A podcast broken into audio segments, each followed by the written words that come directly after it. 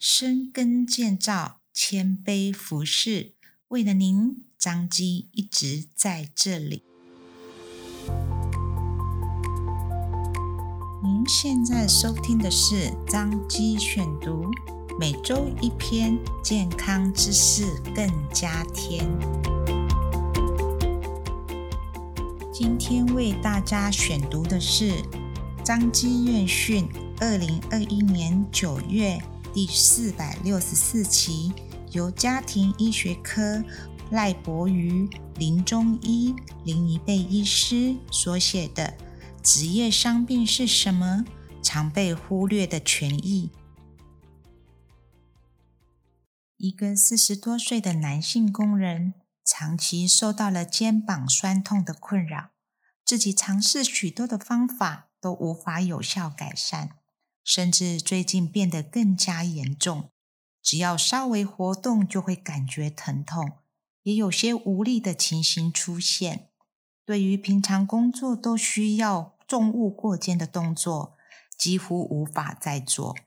去复健科看诊时，除了做复健外，也被介绍到职业医学科门诊看诊。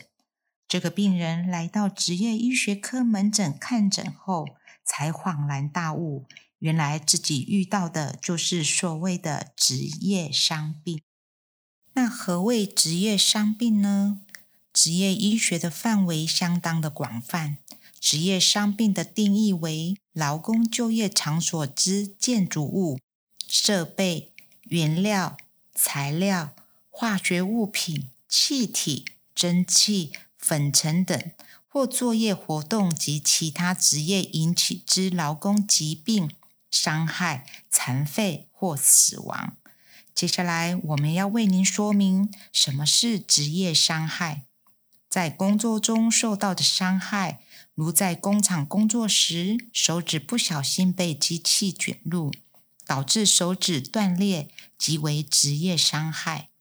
那何谓职业疾病呢？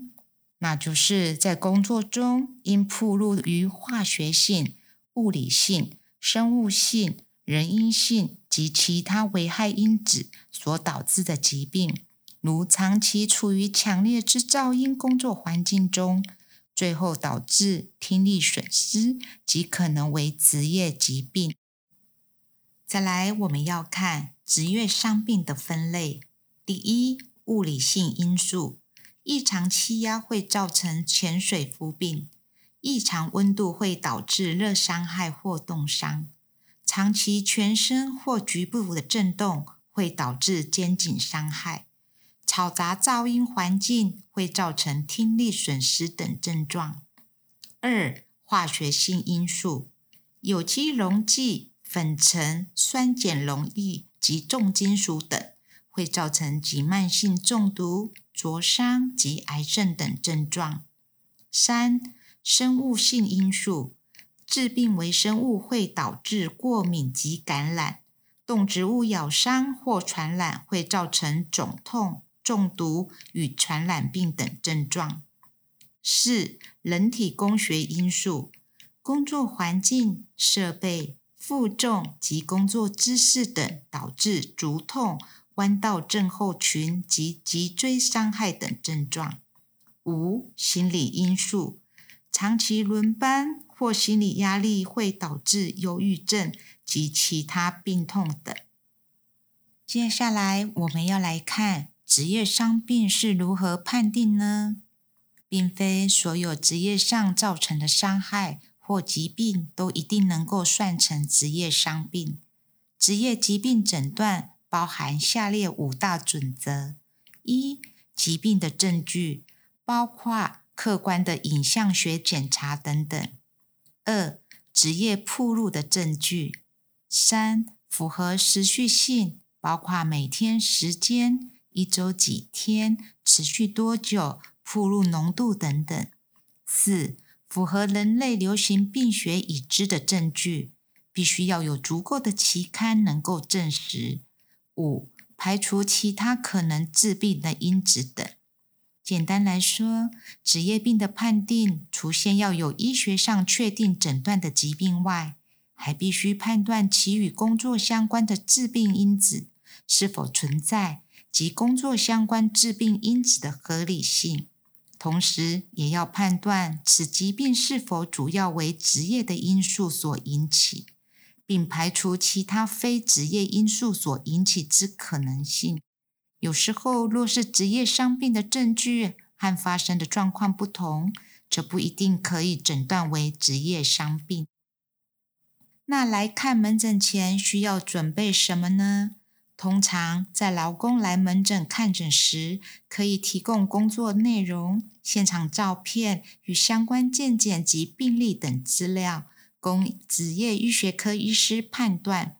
若是职业医学科的医师认为有必要，会视情况进行工厂访视与作业环境测试，查看实际的工作环境和工作情形等等，来帮助判断是不是符合职业伤病的标准。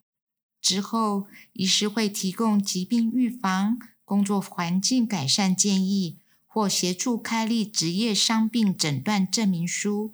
最后，可以帮助劳工做职业伤病后续防治咨询。或转介提供劳保补偿及法律辅助等咨询，依需求提供转介附件、工作评估与职业重建等服务，追踪后续治疗复工情形。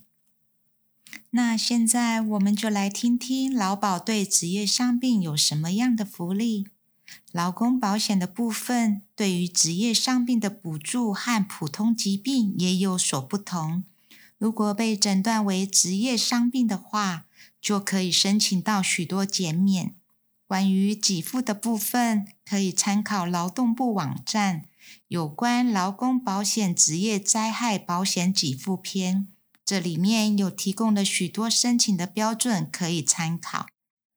若您现在有职业伤病的疑问，长基总院于每星期二、三、四下午，在总院教学研究大楼六楼都有职业医学门诊可以利用。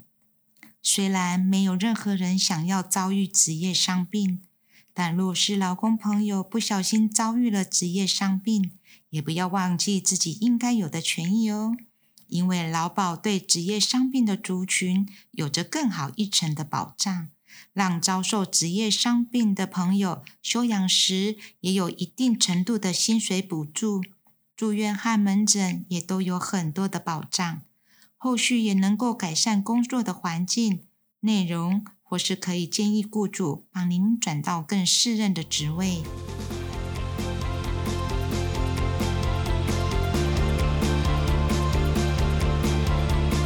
感谢您的收听，关购台语版的哦，欢迎大家去收听哦。彰化基督教医院为了您。一直在这里，我们下次见喽。